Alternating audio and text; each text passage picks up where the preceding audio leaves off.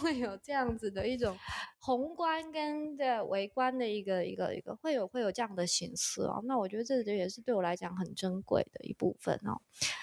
那呃，我想继续就往下问吕大哥，然后也不要太严肃，因为太严肃我又会。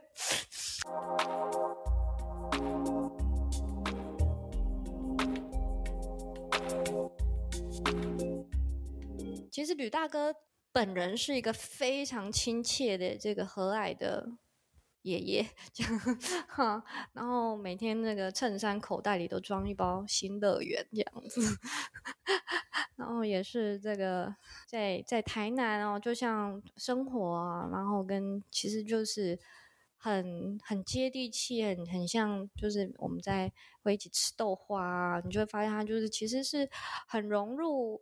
呃，现在生活的一个一一个一个当代的思考者，对，好，那在很多 面向都很想问的这个过程里面，我们还是拉回来，就是说，呃，还是聊聊您跟文学的的的关系啦，哈，因为我相信您的这个其他的这个背景呢，也很很多人都挖掘过了。那我我认为，呃。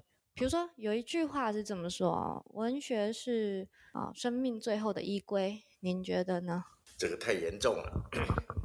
其实哈，我举个例子，历史家、历史家哈，或者说历史学者、历史研究者等等，不管他，历史家，当他在告诉你历史的时候，那是什么？他有一句话叫做“无所不谈”。科学家，当你问他问题的时候。他会有问必答，那文学家应该怎么回答你？当你问他问题的时候，文学家会怎么回答你？你现在就在问我这个文学家，我文学家会怎么回答你？哦，我会文，如果我是文学家，我一定是在说一些浪漫的故事，顾左右而言他。这叫文学家，就是说，他我可能会讲一个故事，然后用这个故事来回答你的问题，并不是直接回答你问的问题。这叫文学家。这个科学家有问必答。我举个例子，柯文哲，嗯，他是科学家嘛，因为他是学医的嘛，医当然是科学哈。所以你问他什么，他绝对回答你。不管对还是错哈，他不止回答你，而且还会加码给你。你问一个，他可能回答你三个，那有问必答，这叫科学家。好，那我已经把文学的本质跟你讲了。当你问我一个问题，我可能是讲一个故事来回答你。那就像我上个礼拜在北医大一个讲座里面提的，任何人都会说谎，不管你是政客。不管你是推销员，不管你是公司的大老板，不管不管你任何身份，差不多所有人都难免要说谎啊。说谎有时候叫善意的谎言嘛，白色的谎言但是所有人都很讨厌人家说谎，而且认为说谎是一个贬义哈，是一个负面值，是一个不道德的。但是世界上，我们人世上有一种。人的身份是，他是很会说谎，他编造的谎言越真实，他编造的谎言越伟大，他越得到人类的尊崇。这样听懂吗？这种人是谁？就是你。不要不要，我我还不够，我还不够伟大。我的意思说，您很有意识的知道，其实。故事的撰写就是在说谎。小说家哈，所以所有诺贝尔得诺贝尔文学奖的那些小说家，都是最会说谎的人。他写的每一本小说全部都是说谎来的，因为都是虚构的嘛。啊，虚构的就不是真的嘛。我再举个例子，像《哈利波特》，那是真的吗？像这个《魔戒》，那是真的吗？但是所有人都知道那是假的，可是却很喜欢去看那部电影，很喜欢去看他的他的书是绝对的畅销啊。然后一提起这一些这这一些作者，都是竖起大拇指的，佩服的五体投地。那不是在说谎吗？那为什么这些人说谎，却得到这样子的尊荣？另外一类人说谎，却被人家骂得半死。我们在座的任何一个人说谎，明天绝对挨骂。你骗我！哎，如果是小说家，我说谎，你会说：“哎呀，你写的书太好了。”这就是文学的本质。我在上北医大上那一堂课之后，后来有一位学生，他是学电影的，他告诉我说，他不喜欢拍剧情片。他学电影已经四年级了，快毕业了。然后他不喜欢拍剧情片，因为剧情片要说谎，而他不喜欢说谎，所以他想他想拍纪录片。可是因为在课堂上听我这样一讲，他突然间整个思想被打开来了。原来那不叫说谎。我其中有一句话很重要的。其实不是我自己讲的，我引自的村上春树讲的。村上春树春树在一次演讲里面说了，有很多的真理呀，你是没有办法用现实的状况去描写的。这时候，只有文学家在小说里面把那个真理，用你编织的那些谎言，也就是虚构的情境。把它呈现出来，把它植入进去。那经过我这么一讲之后，他突然间发觉，他应该拍剧情片、纪录片，他怎么样努力都没有办法突破。只有剧情片，在虚构的状态之下，他才能把他自己想象的东西，他想要创作的、创造的东西发挥出来。所以，文学这个本质是在这里。那也因为如此，虽然我一直在玩政治哈，在台湾这个现实社会里面，刚刚主持人一开始的时候也已经稍微介绍了，有很多台湾的政策哈，是我在主导去执行去制定的。那不过那是很早以前了，那现在呢，年纪大了就变成智库哦，智囊之一，提供意见，但是。希望我的座右铭写上的不是我是政治家，我是文学家。我的墓志铭上面要刻的是文学家，而不是政治家，因为只有文学家被允许说谎，所以文学家比政治家还伟大。你同意吗？先鼓掌一下。对。我我我我觉得比较好奇的是这样，那这些最会写小说的，他们是把他们自己啊脑海里的世界或自己所谓想象力中的世界，他活在一种自己的氛围里面，把它化为文字啊，就是说对他来讲是成立的，然后让别人进入到他的世界，这样算不算说谎呢？当然像，还是算说，因为那你想象的世界是不存在的，还会告诉你，小说家在回答你问题的时候都是顾左右而言他，嗯，所以这客观是在理性思维之下，而文学要求的不是理性，对，感性重于理性，理性只是一种逻辑，只要它文学的内在逻辑，小说的内在逻辑只要能成立，它就行了，它就通过了。嗯，所以我刚刚举的像魔界，嗯，你认为那是真实存在？不可能。嗯嗯，全世界没有人，没有一个人会用理性去判断魔界这一部小说或者电影。哈利波特会存在现实吗？当然不存在。可是为什么大家全是这个他能卖座卖到那样子啊？而电影还一集一集的拍下去。那对你来讲，编织一个梦境这件事情。创造一个梦境这件事，那就是文学的本质。每一篇小说基本上就是一个梦境，只是那个梦境里面，你有没有掌握到人性？你有没有掌握到人性跟人人性跟人性之间的那种对比性。再来，你有没有掌握到因为人性而发生的冲突？冲突很重要。如果你的小说里头不发生冲突的话，你那篇小说是失败的。比如说，我很喜欢这个手机，可是我的道德感抑制我不可以拿人家的手机，我就开始要挣扎着，我到底要不要拿？我到底要不要拿？你说行窃这样？对，嗯，行窃是不道德的，因此我受我的道德约束，可是我的人性里面却一直想要拥有它。为什么只有你可以有，我不能有？这就叫冲突。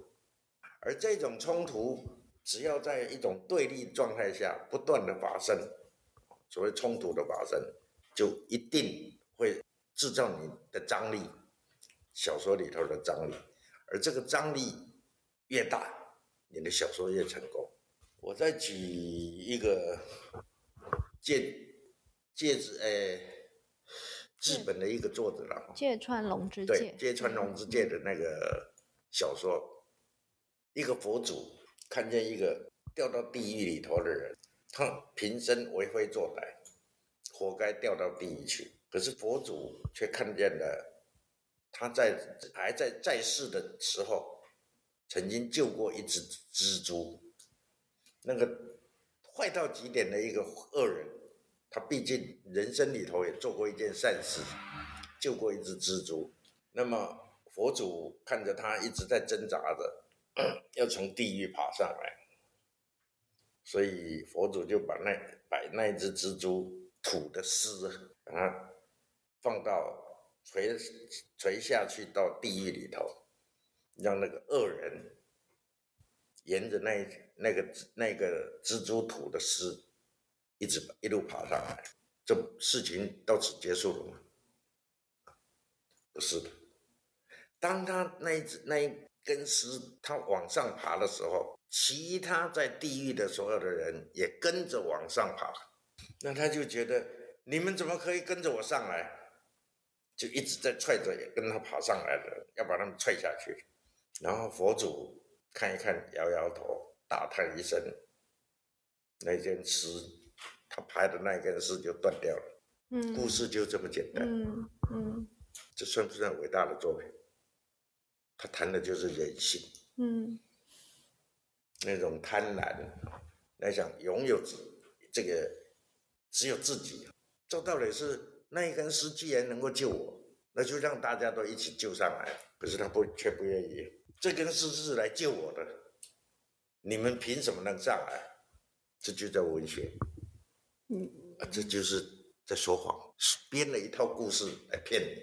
可是你又觉得很好，没有觉得有启示啊？对，嗯，这就这就是文学家的特质。嗯，作为一个写故事的人，在真实生活里面有没有发生什么不便之处？不变，对，不变就是你写不出来，那就叫不便。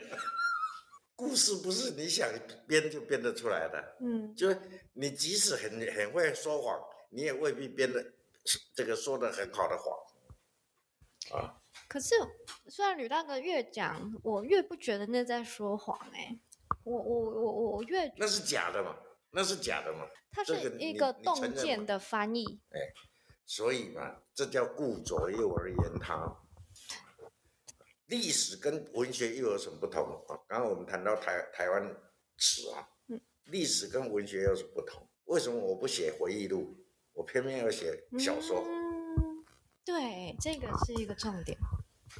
历史哈是移动的，不停的移动；文学是静止不动的。OK，历史的移动就是现在我写下的历史，经过一段时间之后，可能世界观改变了。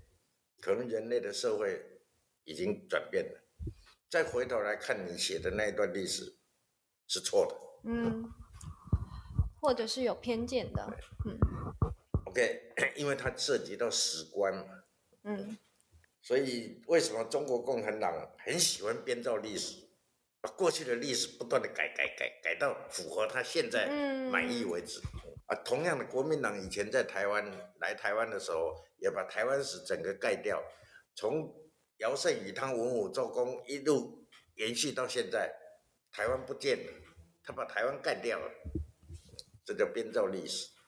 现在我们去回头看的时候，我们希望找到台湾史，然后所谓尧舜禹汤文武周公这样一路五千年文化下来的，就逐渐让位了，这叫历史。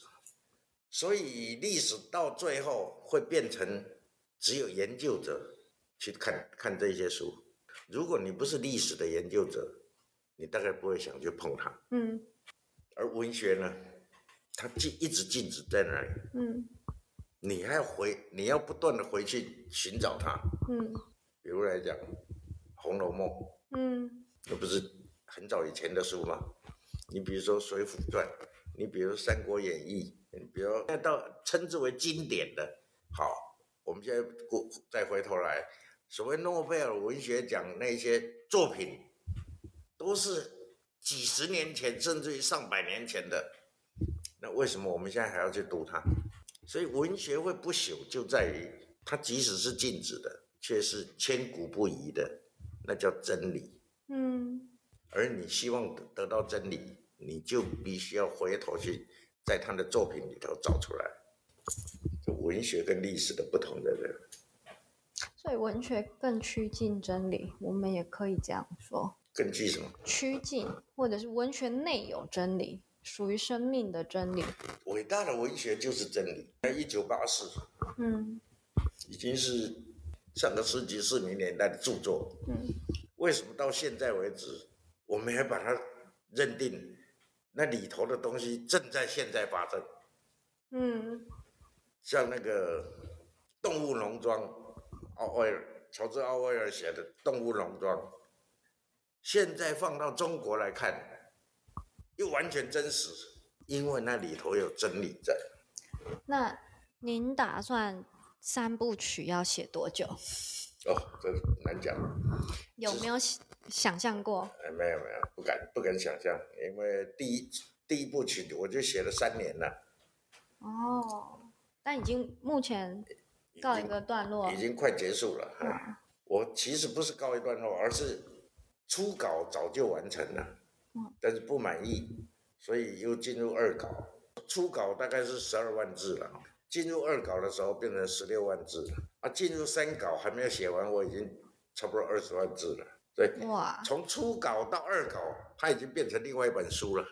到二稿再到三稿，它又又变成另外一本书了。我一直在写第一部曲，都是第一部曲。哦你故事的架构没有变嘛？到三第三稿的时候，我就加入加入了现代的年轻人的观点，所以变成三代人的对话。哇，想到百年孤寂，对了，你看我我有没有野心要拿诺贝尔文学有奖？啊 啊！所以我问您说，打算写多久？嗯没有没有 不敢承诺。哎，嗯那我再跳回来问，呃，写作的路上，对你来讲是不是孤独的？不是，当你进入写作状态的时候，你不应该孤独，因为你要跟你写作的人物、小说创作的人物一起生活，一起对话，所以你不孤独，你反而很怕人家来干扰你。里头的每一个人物，只有在不断跟你对话之后，他才能活过来。嗯要要了解小说里头的人物，只有活过来之后，他会有自己的生命。我那我好奇，什么时候对你来讲说你可以确定，哎，这本书完成了？当然有啊，大概会是一个怎么样的一个状态？可以跟我们分享就。我我会有一个预想，预想，预想到这本书在哪里，但是往往在那个完成之后，如果你不立刻把它出版，对不起，它还没有完成。只有你把它交出去了，它才叫完成。那那个是什么道理？就还没有印出来之前，他都因为那个小说人物一直在跟着你，纠缠着你啊。一直在还在你的对对对，您给自己的功课是还有三部曲，嗯，是他来找你，还是你你在什么时刻发现这个必须要，这个必须要我酝酿了三十年，其实就在酝酿这三部曲。但是在我没有办法把自己跟那个过去的创伤做一个和解的时候，那三部曲是写不出来的。恭喜你和解了，也特别的感谢吕大哥，真的。OK，OK，好，那我觉得就我们就留个伏笔哈，一起期待，我觉得这这样特别好。